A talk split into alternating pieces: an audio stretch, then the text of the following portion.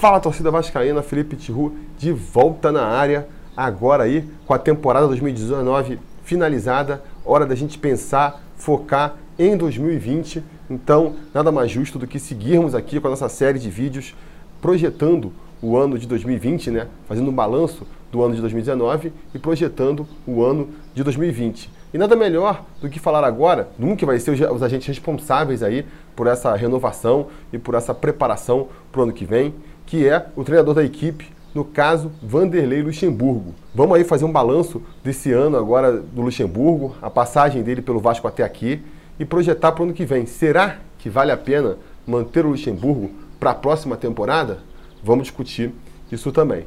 Bom, fazendo uma análise do Luxemburgo, vamos primeiro aí lembrar né, o que aconteceu. O Luxemburgo chegou no Vasco ali na quinta rodada é, do Campeonato Brasileiro, um momento muito complicado para o Vasco, o pior momento do Vasco na temporada. Começou até relativamente bem a temporada, né? foi campeão da Taça Guanabara, mal bem. Então, apesar do Valentim já estar sendo contestado desde o início da temporada, no início ali ainda houve um clima ali meio de paz, vamos dizer assim. O Vasco foi campeão da Taça Guanabara, alguns jogadores pareciam que, que, iam fazer a diferença no Vasco, né? O Lucas Mineiro, o Danilo Barcelos, o Cáceres, ainda se tinha esperança no, no Bruno César, no Max Lopes e nada disso acabou se confirmando. E aí, pouco tempo depois, né, toda essa impressão acabou ruindo bem na reta final do campeonato estadual ali, início do campeonato brasileiro. Foi uma sequência ali em que o Vasco já chegou caindo pelas tabelas, o Vasco já fez um é, segundo turno ali, a Taça Rio do campeonato carioca muito ruim, chegou na final do estadual muito inferior ao Flamengo, que foi seu adversário, em nenhum momento fez acreditar que, que, poderia ter sido campeão carioca, foi eliminado com ampla vantagem, né? Na mesma época, foi eliminado também pelo Santos da Copa do Brasil, entrou no Campeonato Brasileiro só com ele para disputar e mesmo assim teve um início terrível. Levou aí sete jogos para conquistar a primeira vitória, né?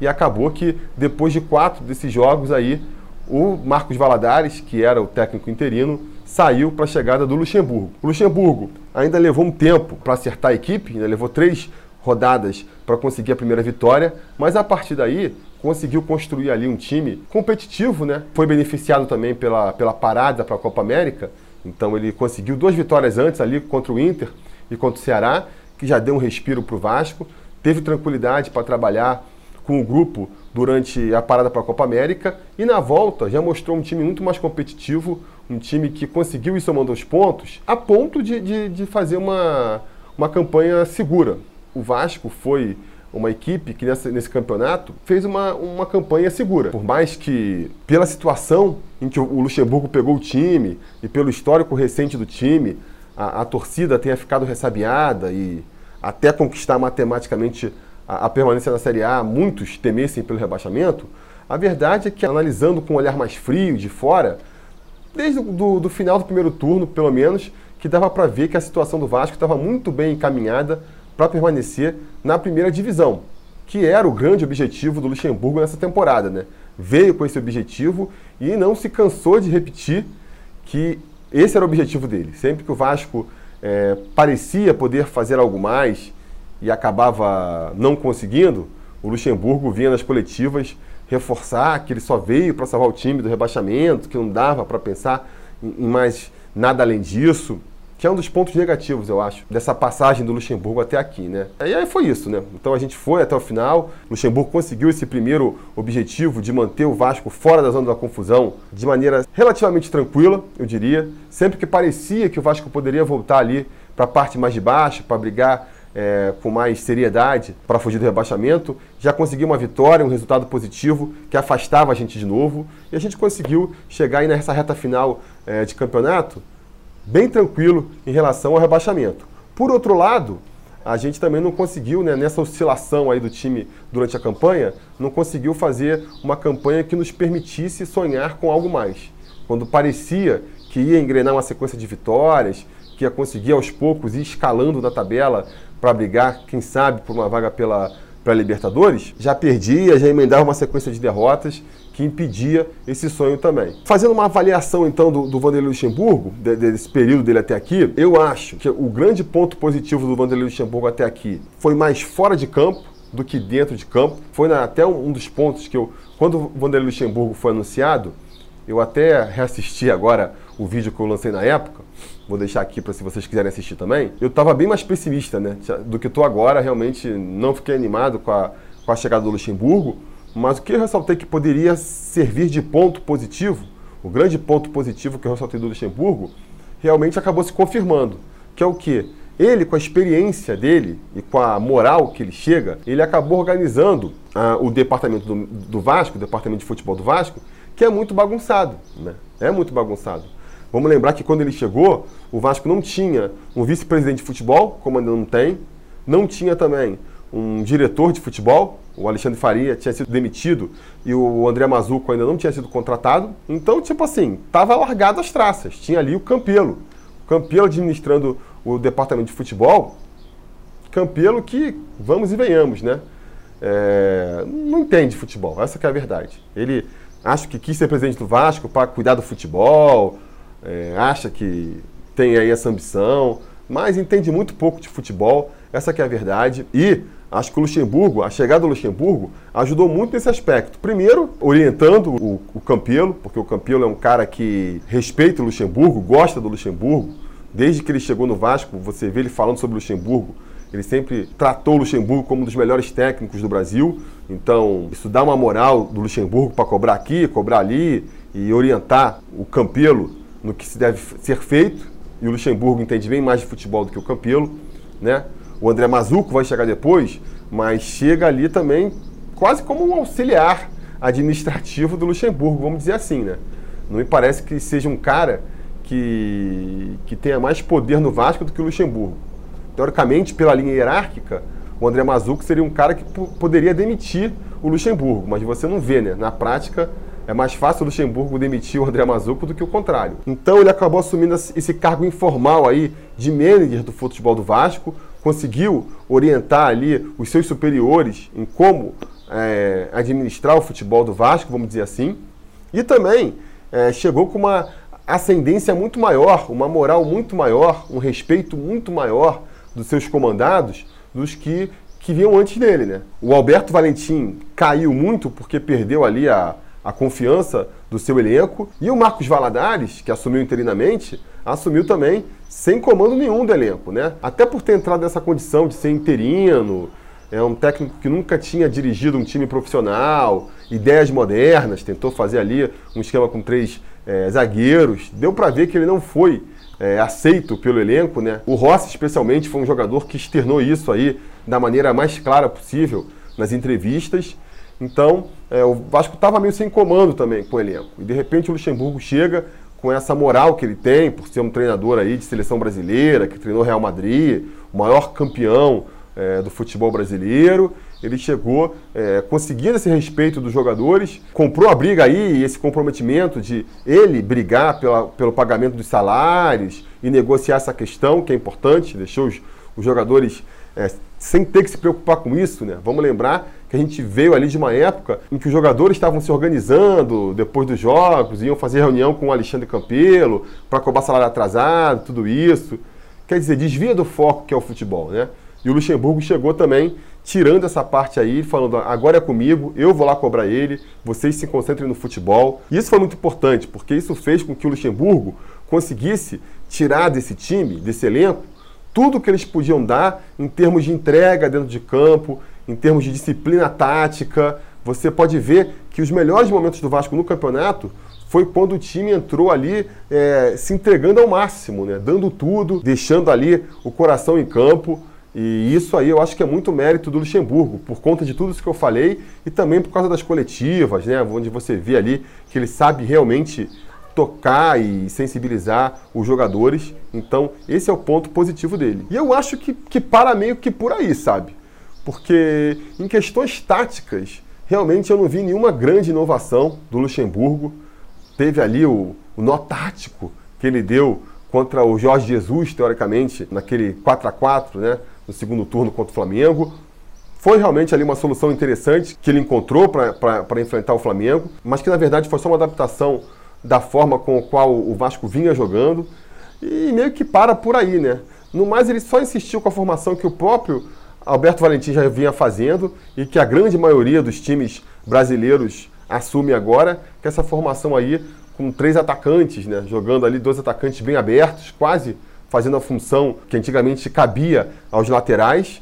E o meio campo mais fechado, com três volantes, fez essa proposta tática aí com um pouco mais de competência do que o Alberto Valentim, né, conseguindo ajustar ali alguns detalhes finos, conseguindo uma entrega maior dos jogadores, mas nada muito além disso. Nesse ponto, é, até tenho que concordar com o Mauro César, né? que aliás essa foi uma outra detalhe marcante aí nessa passagem do Luxemburgo pelo Vasco, foi ali a situação com que a torcida do Vasco tratou o embate entre Luxemburgo e o Mauro César, jornalista lá da, da ESPN Brasil, da UOL, entre outros aí, que tem ali uma, uma desavença particular com o Luxemburgo, uma implicância que não vem de hoje com o Luxemburgo e deixa isso muito claro sempre que vai falar do Luxemburgo, né? Sempre desmerece o trabalho do Luxemburgo. Mesmo nos melhores momentos do Luxemburgo na temporada, o Mauro César nunca chegou a, a, a tecer um elogio que seja ao técnico do Vasco. E foi assim engraçado até de ver a torcida vascaína, como ela se importa com isso, né? Parece que era importante para a torcida que o Mauro César reconhecesse o talento do, do, Luxemburgo. Galera, uma briga pessoal dos dois ali, né? Até falam que é uma implicância do Mauro César com o Vasco. Pode até ser que tenha essa implicância, mas eu acho que nesse caso não era. É uma implicância entre os dois ali, né? Que já vem de outras épocas, vem inclusive da época que o Luxemburgo treinava o Flamengo que é o time do Mauro César.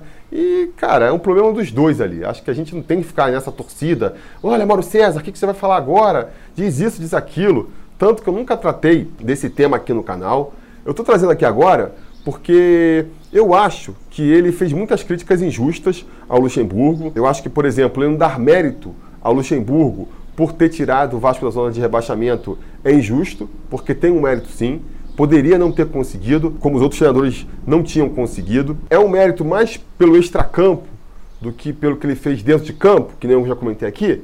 Eu acredito que sim, mas não deixa de ser um mérito.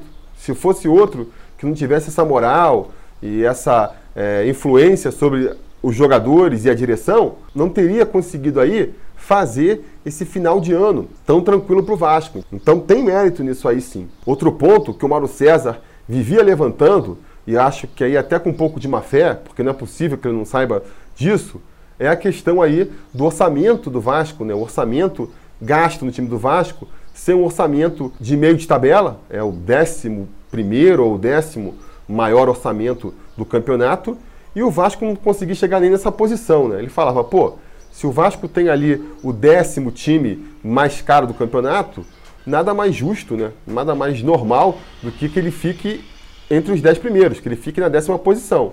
Se ele não consegue nem passar disso, o treinador não tem mérito nenhum. É uma justificativa que o Mauro César usava bastante, ignorando, e é aí que eu falo, né? Não é possível que ele não saiba. Eu acho que ele deliberadamente esquecia desse detalhe, que muito do valor de, desse elenco aí, que faz o Vasco chegar lá na décima folha mais cara do campeonato, vem de jogadores com os quais o Vanderlei Luxemburgo não podia contar não foi ele que trouxe para o Vasco e que ele não podia contar também.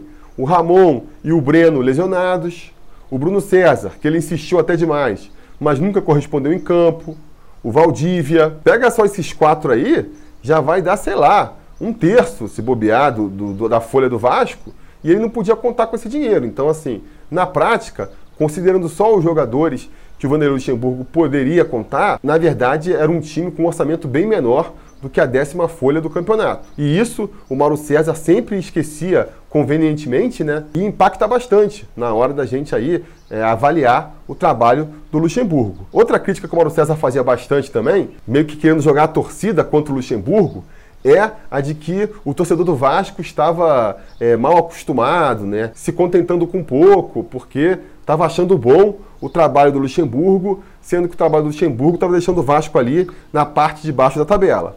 De novo, acho que ali, convenientemente, ele ignora todo o contexto por trás dessa história para poder reforçar a sua narrativa, o seu ponto de vista.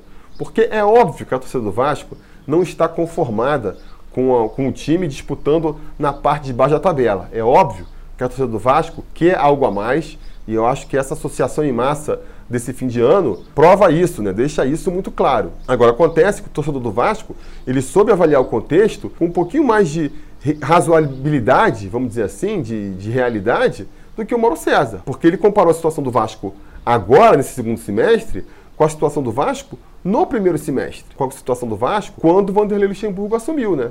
Que era um time completamente desestruturado, completamente à deriva, que realmente parecia que ia passar aí mais um ano de sufoco, brigando até o final para não cair, quem sabe até caindo.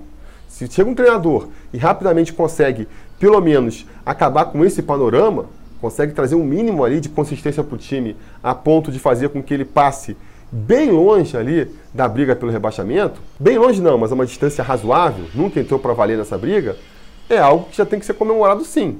Num primeiro momento, eu acho que tem que ser comemorado sim. Tanto que, nessa reta final aí do campeonato, eu senti que houve até uma perda ali de apoio do Luxemburgo, justamente porque essa situação aí de, de escapar do rebaixamento, de se distanciar do rebaixamento, já estava consolidada. Acho que no último terço do campeonato, mais ou menos, já estava claro que o Vasco não ia cair. A torcida começou a esperar por algo a mais, tentar brigar ali por uma vaga na, na Libertadores, ou pelo menos pela parte de cima da tabela, e isso não aconteceu. Falhou o Luxemburgo nessa parte aí, e isso já provocou aí uma reação contrária de parte da torcida. Agora, numa coisa, o Mauro César tem razão, né? E é por isso que eu trouxe até esse assunto aqui, que é a questão ali da limitação tática, né? Da, da, da pobreza tática do Vanderlei Luxemburgo. Nisso aí eu realmente vou ter que concordar com o Mauro César eu acho que o Luxemburgo ele deixou muito a desejar na questão aí do planejamento tático, né? De tentar achar um esquema tático ali que pudesse tirar um pouco mais desse elenco e pudesse fazer esse elenco render um pouco mais. Sempre que se esperou isso dele, sempre que se cobrou isso dele, ele acabou ali se escorando na justificativa de que o elenco era fraco, de que esse elenco era só para brigar para não cair mesmo e que não dava para esperar muito mais. É assim um argumento válido, né? Eu até participei da live lá do Mineiro na sexta-feira, a gente discutiu um pouco o, sobre essa questão e, isso foi levantado, pô, como exigir mais do Luxemburgo com esse material que ele tem à mão. E eu ponderei no vídeo, e pondero de novo agora, de que realmente né, é sempre mais complicado de avaliar o trabalho de um treinador quando é, o elenco, a matéria-prima que ele tem em mãos, é tão pobre. Mas por aí eu faço outra reflexão, né? Se não vai conseguir tirar, se não vai conseguir fazer mágica com o que tem em mãos, ele também não é excepcional. Se ele não consegue fazer o que mais ninguém consegue fazer, qual é ali o, o grande mérito do Luxemburgo, a excepcionalidade? Por que, que ele é fundamental para a próxima temporada? Entendeu o que eu quero dizer? Ele acaba sendo só mais um técnico. É mais um técnico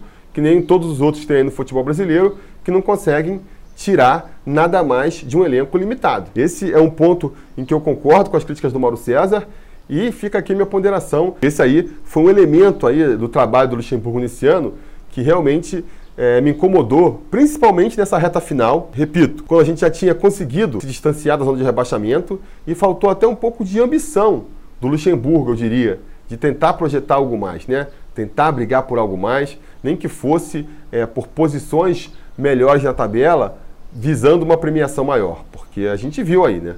Depois que conseguiu encaminhar a permanência na primeira divisão, o time do Vasco quase que praticamente largou mão do Campeonato Brasileiro. Outro ponto também que muita gente defende, que é importante na permanência do Luxemburgo, é a questão da preparação do time para o ano que vem, né? Porque o Luxemburgo conseguiria indicar os nomes certos para a diretoria trazer, porque o nome dele traria uma grife para o Vasco, que permitiria que o Vasco trouxesse grandes jogadores para o seu plantel. E eu também vejo é, essa opinião aí com ressalvas. Sinceramente, eu não me animo muito com a possibilidade do Luxemburgo influenciando tanto assim na contratação dos jogadores. Primeiro porque é aquele problema de sempre, né? Você vê um técnico influenciando na contratação dos jogadores, passa três meses, o técnico sai e os jogadores ficam. Tá aí Lucas Gibamar como o melhor exemplo disso, né? Queridinho do Alberto Valentim, veio a pedido do Alberto Valentim, Alberto Valentim caiu no final do campeonato estadual e nós tivemos que lidar com o Ribamar até agora e vamos ter que lidar por mais um ano, caso não apareça aí nenhuma negociação que tire ele do Vasco da Gama. Isso pode acontecer com o Luxemburgo também, por que não? Ele é a prova de erros, ele é a prova de ter preferências que o técnico seguinte não vai compactuar? Claro que não. Isso por si só já seria um problema.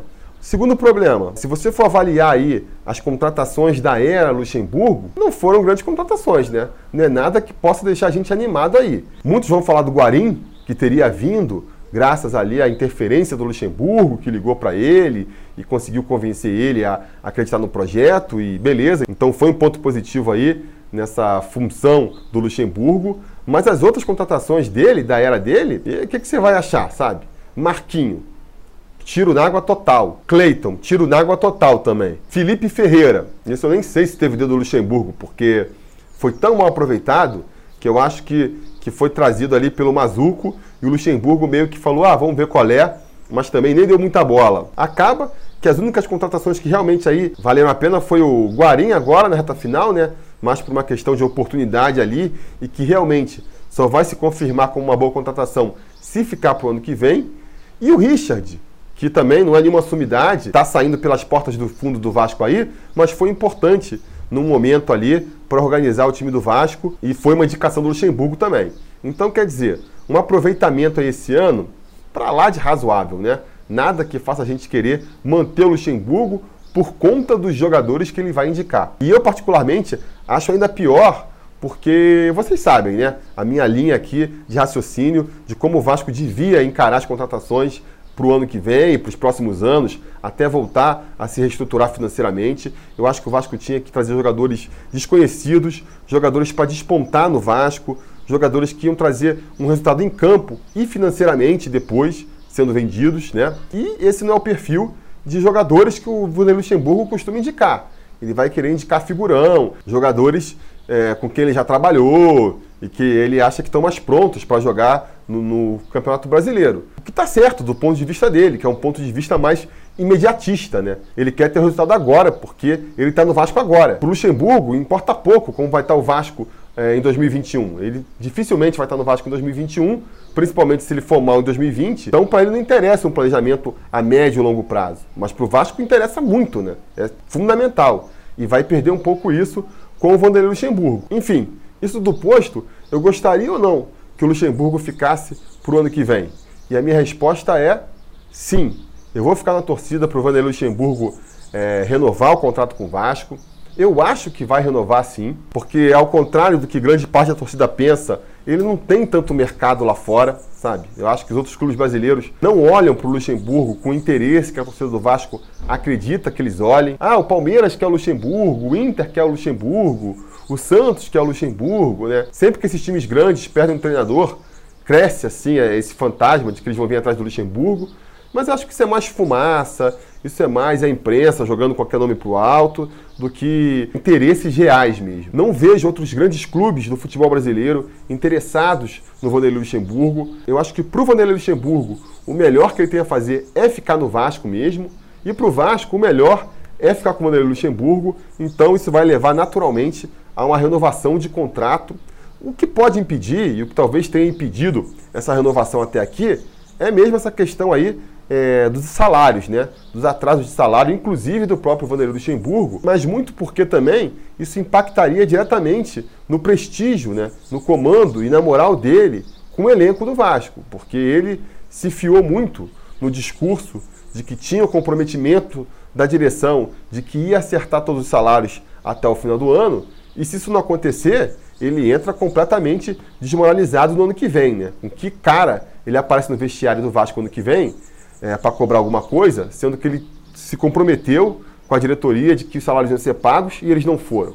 Então, eu acho que essa é a grande pendência aí que faz o Vanderlei Luxemburgo ficar ou não ficar no Vasco no ano que vem. E é justamente por esse tipo aí de questão e de problema que o Vasco ainda enfrenta, infelizmente, que eu defendo a permanência do Luxemburgo para 2020. Eu não acredito que ele vai fazer nenhum grande trabalho é, taticamente falando. Me parece um treinador ultrapassado, sim, nesse aspecto. Mas não só, se a gente for procurar no mercado aí, vai ser fácil de achar um outro treinador com esse perfil que eu gostaria, de ser mais ousado taticamente, né? A grande maioria vai fazer esse mesmo feijão com arroz aí que o Luxemburgo está fazendo agora. Então, é, tirar o Luxemburgo para trazer um outro que vai fazer a mesma coisa não vale a pena, porque no outro aspecto, que foi o que eu ressaltei de positivo do Luxemburgo, ele realmente está ganhando aí de, de lavada de outros técnicos aí, mais inexperientes, com menos nome, né?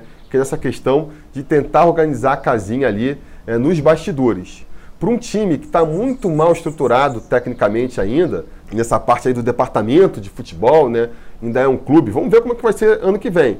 Mas até aqui é um clube que tem muita dificuldade de pagar salário em dia, é um clube que não tem ainda uma estrutura para blindar o departamento de futebol, dali de conselheiro e empresário que chega para dar os seus pitacos, não tem a, estrutura física também, né? Vamos ver se com CT isso melhora. É até bom para afastar ali os jogadores do, do burburinho, das sociais, vamos dizer assim.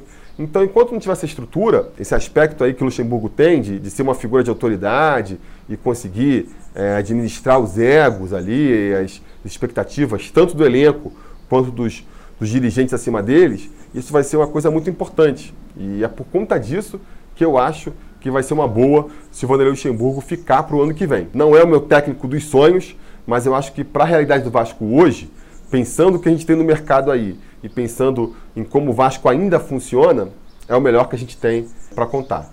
Beleza, galera? Isso é o que eu tinha para dizer por hoje. Diga nos comentários a opinião de vocês sobre o Luxemburgo. Queria que ficasse? Queria que saísse? Por quê? Diz aí nos comentários. Não se esqueça também de curtir o vídeo, assinar o canal, ligar o sininho de notificações para ser avisado sempre que tiver vídeo novo por aqui. E a gente vai se falando. A realização desse vídeo só foi possível graças ao apoio inestimável dos conselheiros do Sobre Vasco. Ajude você também ao Sobre Vasco continuar no ar, se tornando um apoiador em apoia.se barra Sobre Vasco ou sendo um membro do canal aqui no YouTube.